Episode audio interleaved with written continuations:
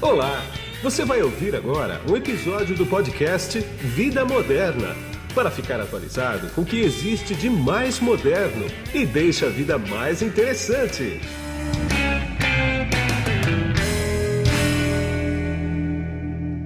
Bom, e quem está comigo nesse podcast aqui agora é o Paulo Palmério, que ele é o CEO da Presença Tecnologia e Aplicativos. Tudo bem, Paulo? Tudo bem, Guido? Tudo. Prazer estar com você. Obrigado pelo convite de batermos um papo sobre varejo, que é uma das grandes paixões aqui da, da gente. Pois é, as grandes paixões de vocês e do país também, né, cara? Porque varejo é o que manda nesse país aqui. Serviço superou a indústria faz muito tempo, né? Faz e muito tempo. E eu queria começar essa conversa aqui só para posicionar quem está ouvindo a gente sobre qual o papel da presença. Quer dizer, você falou que se atende varejo, mas varejo é um universo, né? Qual que é o papel da Presença nesse mercado? A Presença é uma, é uma, empresa desenvolvedora de software. A gente faz programas. Mas a parte boa é que a gente começou fazendo programas para o varejo. Então, há 32 anos atrás, a gente começou desenvolvendo um frente de caixa, que era uma coisa simples para uma empresa que explodiu no mercado varejista. E com a experiência que a gente coletava dos varejistas, a gente foi implementando cada vez mais o software ele deixou de ser um ponto de venda exclusivamente e passou a ser um software de gestão. Então, fazem 32 anos que a gente faz o equivalente a um RP, a um, tá. um sistema de gestão integrado, unindo uh, um back-office e diversos pontos de venda, onde esses pontos de venda podem ser o modelo de franquias, que é o que está mais crescendo no varejo atualmente. Né? Entende.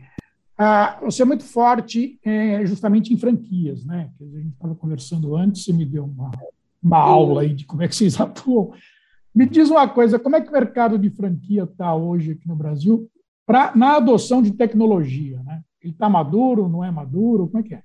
Eu, eu te diria que o mercado de varejo está alguns anos atrás do mercado de indústria. A indústria ah. absorveu a tecnologia muito mais rápido que o varejo. A transformação Agora, digital chegou mais, mais forte na indústria. Mais cedo. Toda a parte de organização de dados ela foi muito mais utilizada no passado. O varejo foi um pouco mais resistente a isso. Ele estava começando a investir em tecnologia, investir em organização de dados nos últimos dois anos, quando veio a pandemia. Quando ah. veio a pandemia, foi uma coisa que todo mundo já sabe, já sentiu. Foi o choque do digital. Ou, com lojas físicas fechadas, ou você fazia o seu, seu e-commerce funcionar em projetos que às vezes vinham capengando, ou você não tinha receita. E Isso. essa experiência foi transformadora para o varejo todo mundo investiu no e-commerce e entendeu que era um canal de venda. Então, que se falava nos últimos cinco anos de omnicanalidade, ou seja, diversos pontos de entrada para relacionamento com os clientes, quando veio a, a pandemia, virou unicanalidade. Ou era o e-commerce, ou praticamente só tinha delivery. Eles entenderam que isso funcionou, que expandiu. Quando o mercado reabriu, de fato, tiveram dois pontos de crescimento possíveis com rapidez. O primeiro ponto é o uso do e-commerce, e o segundo ponto é a expansão das lojas físicas. Se você vende menos, se você vende com menos margem, como é que você mantém sua, sua, sua margem de lucro? Aumentando os pontos de venda. Sim. E nem sempre tem capital de giro suficiente para aumentar os pontos. Então, qual é o caminho natural? Expansão através de terceiros. Esses terceiros são as franquias. Tá. O reflexo claro disso a gente viu na feira de franquias. Por quê? Dois anos fechada, totalmente fechada, a reabertura, a feira estava empolvorosa. Sim. Todas as marcas querendo expor, muitos, muitas, muitas, é, muita busca de opções de mercado. Então, todas aquelas pessoas que nesse período se preocuparam com uma perda de emprego ou queriam fazer uma, uma previdência enxergam no modelo de franquia uma opção. Então, estavam fervilhando os compradores na feira, procurando opções de negócio. E os vendedores, que são as franqueadoras, entenderam a oportunidade de crescimento. Então, eu acho que aquele movimento que nós tivemos ao longo dos últimos dois anos, que a gente fala com um derretimento do varejo, né? com todas, todas as marcas diminuindo seus pontos de venda, diminuindo todos os pontos que não tinham margem compatível com o negócio, agora a gente tem um movimento inverso, que é a reabertura de novas lojas. Isso foi o reflexo na feira de franquias. Entendi. Ah, agora, o mercado ele ele está preparado para uma transformação digital? Por que, que eu pergunto isso? Você falou que você é uma empresa de software, né? Você deve trabalhar muito com analytics, você deve trabalhar não com BI, né? Porque BI é retrovisor, né? O analytics ele te dá visão para frente, né? Uhum. Ah, o, mer o mercado tem mão de obra suficiente para entender a análise de dados? Eu acho que tem duas, duas visões diferentes para isso. Primeiro, eu acho que não tem gente totalmente capacitada, ah. gente preparada para fazer análise de varejo. É uma demanda forte, como em todo mercado de tecnologia, faltam profissionais. E o segundo ponto é, quando a gente conversou sobre a falta de maturidade do varejo, né, que a, a indústria está na frente, o varejo está despertando para o uso da tecnologia como consumo de dados, como tomada de decisão. Eles não tinham percebido antes. Agora, eu acho que é o momento de crescimento dos modelos de gestão, dos modelos de analítica. Quer dizer, é você ter coisas simples que indiquem o caminho. E é isso que a gente está se posicionando, em fornecer ferramentas, fornecer modelos que indiquem para uma pessoa franqueada que não é especialista em varejo, que não é especialista no negócio, qual seria a melhor decisão para aplicar o dinheiro dela. Porque o dinheiro da empresa vai para estoque. Se o estoque não estiver posicionado adequadamente, ela não tem venda. Se ela não tem venda, ela não tem giro. Se não tem giro, Sim. não tem margem. Sim. Então, a nossa missão hoje é fornecer para o varejo metodologias simples, como foi desmistificado o uso do celular para fazer uma série de atividades, fazer esse mesmo modelo de gestão no varejo, de uma maneira simples. Esse vai ser o grande desafio para os próximos meses. E as franqueadoras, entendendo que esse é o modelo de crescimento, estão contribuindo e investindo nisso, investindo em ferramentas que propiciem de maneira fácil gestão de franquias.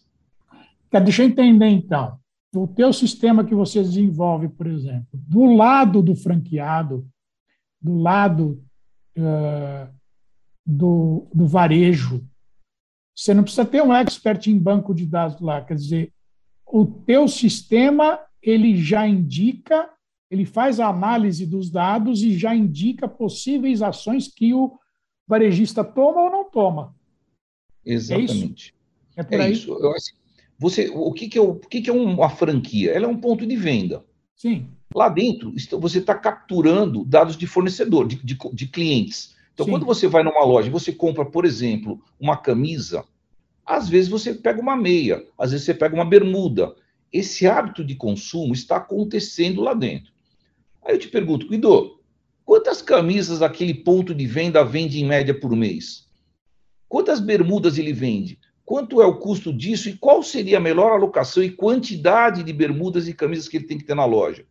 Uma pessoa que está entrando para o mundo de franquias não sabe responder isso. Não. Só que ele está entrando no business de franquias. Então, o que nós devemos falar para ele? Se ele, por exemplo, tiver 10 camisas e vender as 10 camisas nos primeiros 10 dias do mês, ele vai passar os próximos 20 sem vender camisa. Por quê? Porque ele não tinha a quantidade adequada. Só que ele não vai, ele não é um especialista em números, ele não é um especialista em análise de posição de estoque. Então, o que nós temos que falar para ele? Falar, meu amigo, é o seguinte: para você melhorar a sua performance de vendas, você tem que ter pelo menos 30 camisas em estoque, senão você vai ter uma ruptura. Você deixa de ganhar dinheiro. É como se você tivesse areia nas suas mãos e elas estão escapando pelo meio dos dedos. Então, o papel do software não é complicar, não é entregar uma tecnologia absurda na ponta, é usar a tecnologia para dar respostas simples. Então, esse papel de organizar o franqueado é o que a gente tem feito ao longo dos tempos. Falando como é que ele pode pegar o negócio dele e conduzir de uma forma simples. Entendi. Agora, isso é através do quê? Através de um, de um dashboard? Porque os, os dashboards nos últimos anos aí, eles são, eles, eles eram, ou continua sendo ainda, né? o supra-sumo da modernidade, né? Como é, como é que está isso hoje, no teu caso? Eu, eu, vou te explicar, se você me permite, em três ah. etapas. Tá, tudo A bem. primeira etapa, não existe nada de controle que não se registre. Então, Sim. no varejo, a operação de venda, a operação de estoque, a operação de movimento, ela é fundamental. Eu consigo ter o registro dos dados.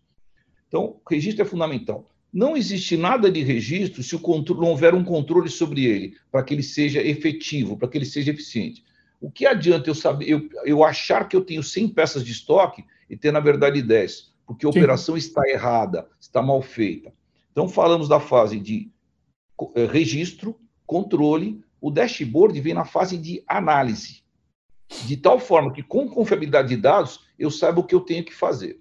Então, é, é, o, o, quando a gente oferece um software para uma franquia, eu não estou oferecendo um dashboard, eu estou oferecendo uma maneira que ele gerencie o, o negócio dele de maneira simples e eficiente. Sim. Não adianta eu ter um dado errado para tomar decisão. Claro, claro. Lixo entra, lixo sai. Então, quando a gente oferece um software, a gente está oferecendo uma capacitação no negócio embutida lá dentro, através de regras e disciplinas para o negócio dele. Então, essa é uma grande vantagem que um franqueado tem, quando ele entra numa franquia. Agora, os dashboards vieram numa fase muito legal que todo mundo conseguia ver os dados de uma forma mais agradável, mais simplificada. Mas eu te diria que é, eu, a gente já está querendo ir para uma quarta etapa. Qual é, a quarta etapa? Em que os dados que voltam para a gente, coloridos, bonitos, é, donuts, é, linha, curva, o diabo, isso para uma pessoa que não tem o tino no negócio, que não tem o expertise no negócio, é. continua sendo coisas bonitas só, mas é. não práticas. Então, essa quarta etapa agora é como traduzir os dados do dashboard, os dados é, que você capta no negócio, de uma maneira que se tornem ações. Eu vou te dar dois ou três exemplos práticos de como você pode mudar o ponteiro do negócio. Tá. Primeiro, primeira coisa é o seguinte: quando a gente deu o exemplo da camisa e da bermuda, a gente percebe quando o cara vai na loja, ele compra a camisa. Mas ele pode ter comprado um par de meia. Aí o outro vai e compra a camisa e uma bermuda. Ou seja, dessa história toda, a gente consegue saber da sua loja, toda vez que você pegar, por exemplo, uma nova camiseta, eu consigo saber estatisticamente que quem comprou esta camiseta e levou mais algum produto, o primeiro produto mais comprado foi, por exemplo, um cinto. Então, se você indicar o cinto para o cliente, a chance estatística dele comprar é muito maior e você nem sabe disso. Por quê? Porque dentro do negócio as combinações são múltiplas. Então, este simples exemplo, ele mostra o quê? Entendendo o perfil do seu cliente, não é do meu, é do, da sua loja, o que você poderia fazer de maneira simples, sem depender dos vendedores, para aumentar o ticket médio da loja. Então, você vai ter uma venda agregada. Ok? É primeiro exemplo? Sim. Simples, usando a tecnologia de modo simplificado. O tá. segundo ponto é o seguinte: eu acho que toda vez que você coloca software é, resultando de uma maneira de, de interação coloquial, verbal, as coisas simplificam. Não fosse isso, não tinham lançado a Siri, não tinham lançado o assistente do Google de forma verbal. Sim. Nós não chegamos nisso ainda, mas eu posso traduzir o seguinte: Guido, eu quero, Guido, eu quero fazer uma campanha, eu quero falar com os clientes que mais compraram nos últimos seis meses e não voltaram nos últimos dois. Tá. Então, se eu escrever isso, eu quero clientes que vieram nos últimos 12, os top clientes, não voltaram no período tal. Dois botões eu aperto. Sim. E aí ele vai dar uma lista. Eu falo o seguinte: vamos mandar um WhatsApp para ele? Eu pego a lista, aperto um botão e mando um texto de WhatsApp padronizado.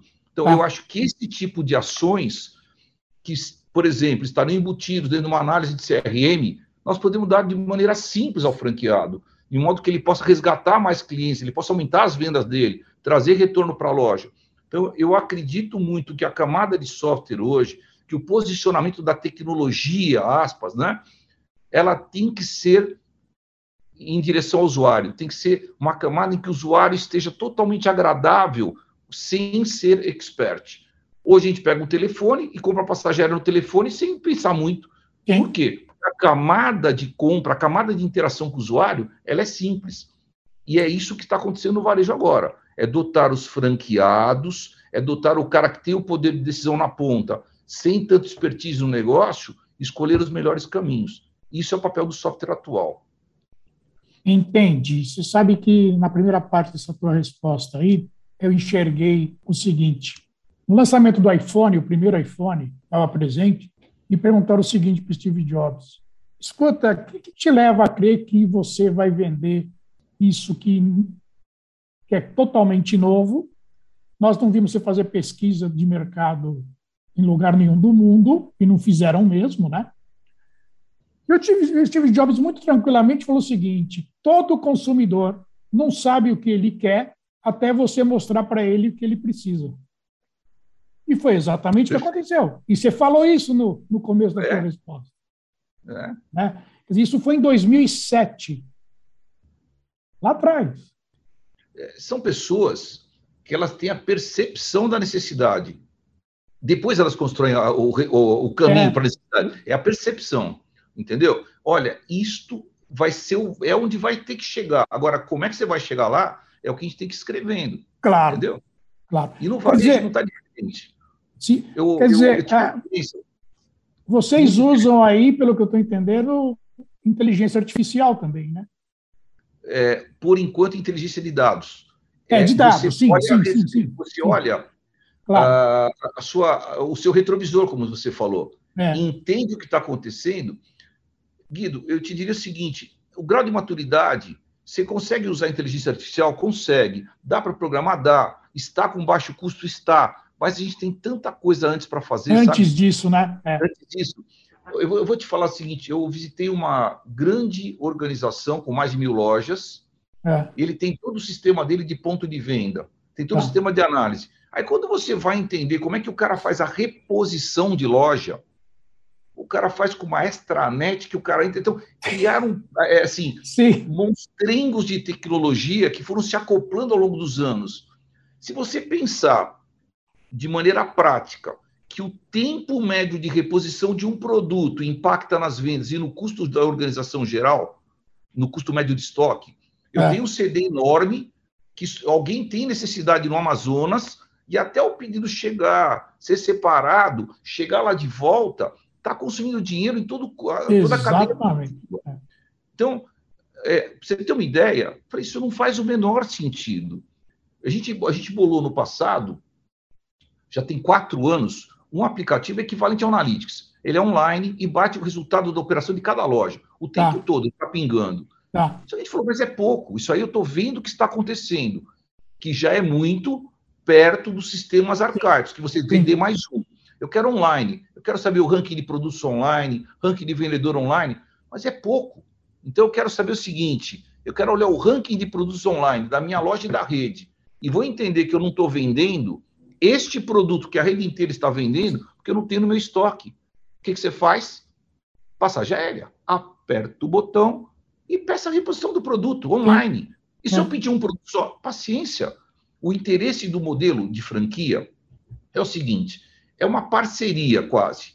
O que existe? Existe o sellout, que é a venda na ponta das lojas, e existe o sell-in. O franqueado, que é o sell-in, mas ele depende do sellout. Tem que ter um push nesse meio de caminho, ele tem sim, que empurrar para sair. Então, quanto mais o franqueado vender na ponta, melhor é. Então, o que nós temos que fazer? Faça ele recitar o que ele precisa para vender. Então, esse aplicativo, por exemplo, tem uma interface simples, chama Presenciai que você olha o que está acontecendo, aperta o botão e cai direto na separação de mercadorias do franqueador. Tá. Você imagina quanto que você encurta o circuito com isso?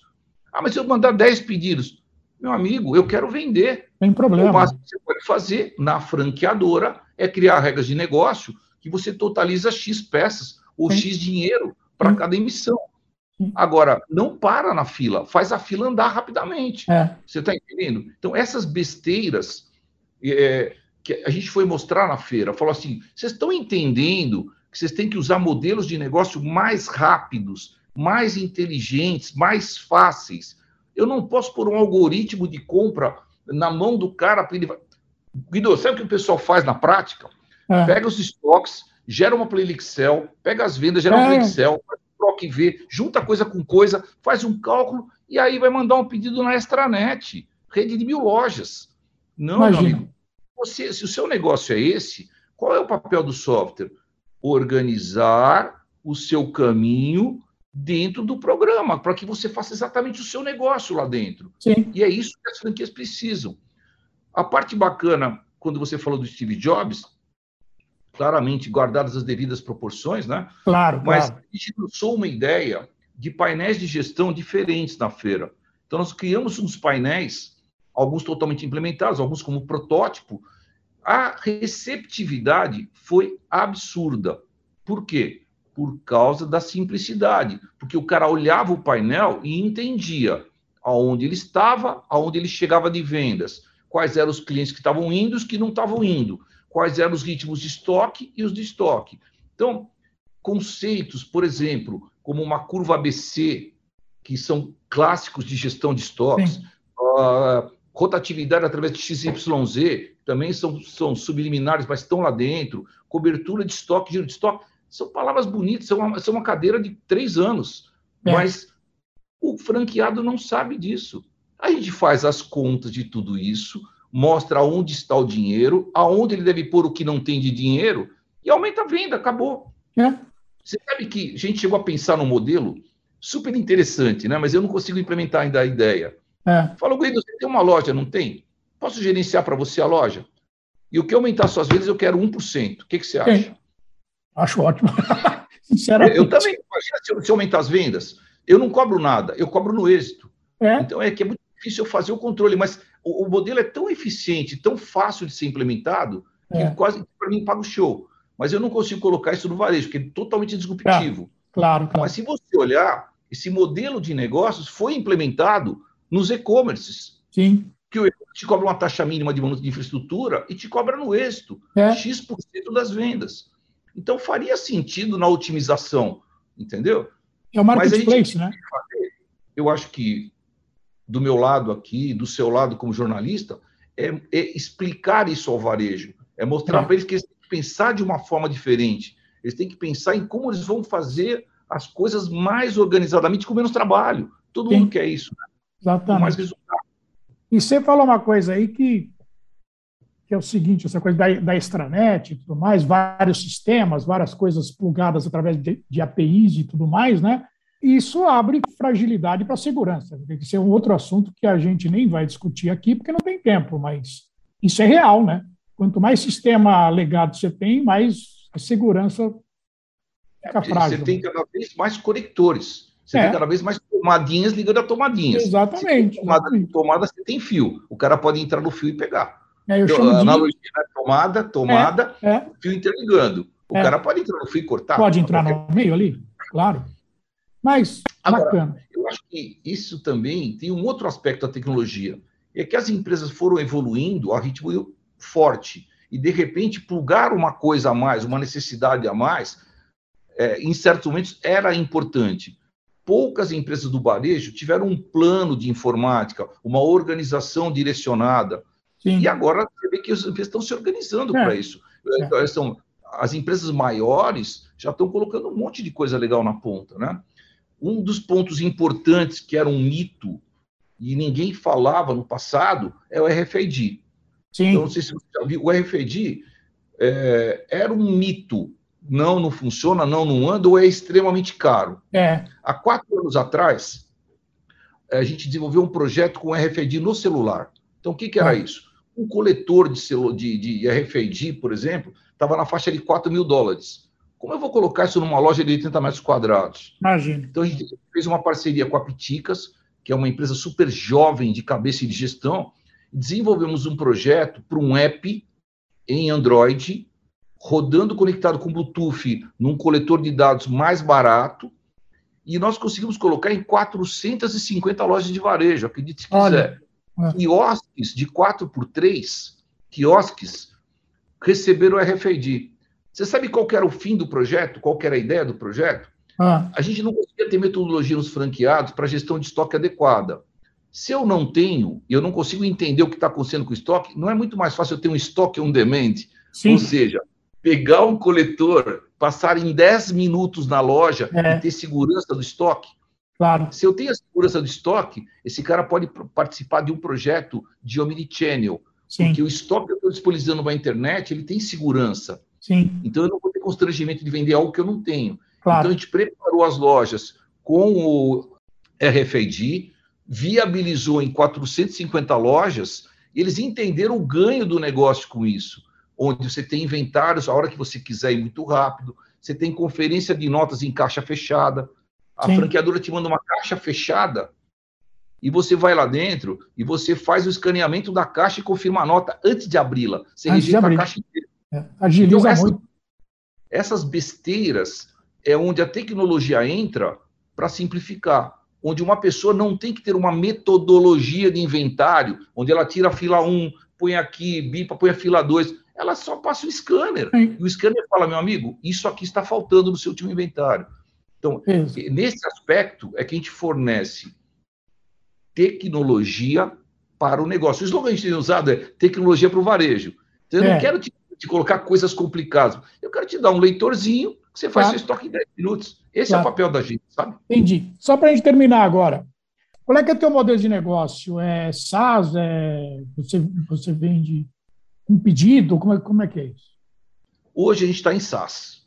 Tá. Agora, é, SaaS é o modelo de comercialização. Eu trabalho em duas pontas diferentes. Eu tenho a parte, toda a parte de back-office, infraestrutura em cloud, tá. escalável, tá. e eu, por opção de negócio, o modelo de loja é on-premise. Está lá ah, dentro entendi. da loja. Entendi. Eu, faço, eu tenho um, um data sync funcionando a cada três minutos, interligando as plataformas. Entendi. Por quê? Porque a loja não pode parar. Eu tenho, se ela tiver qualquer problema, eu tenho que vender. Sim. Eu tenho contingente dar as notas depois. Então a loja não para nunca. Claro. E se parar a comunicação na internet por algum motivo, assim que restabelecer, eu faço os, os links todos.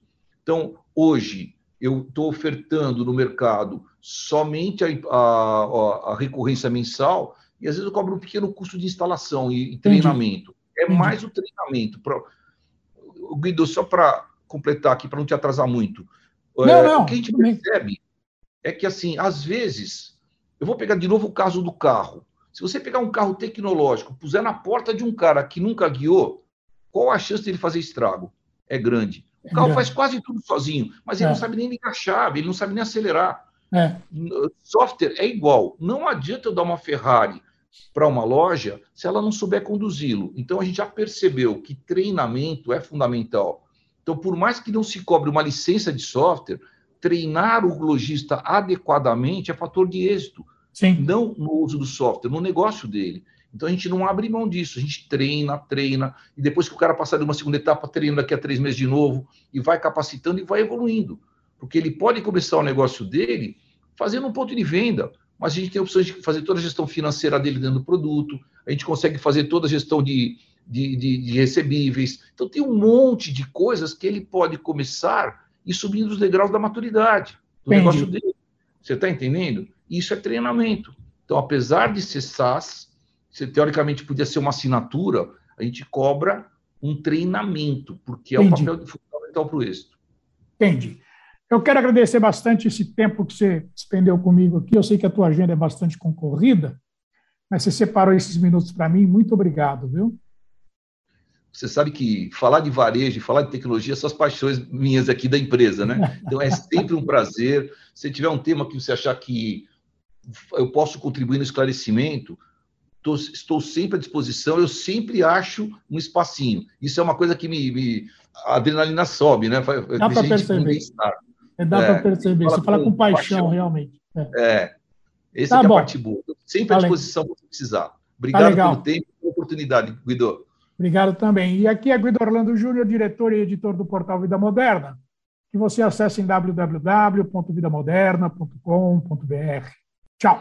Você acabou de ouvir um episódio do podcast Vida Moderna. Assine grátis nos apps Spotify, iTunes, Deezer, Tuning, Google Podcast e Android Podcast.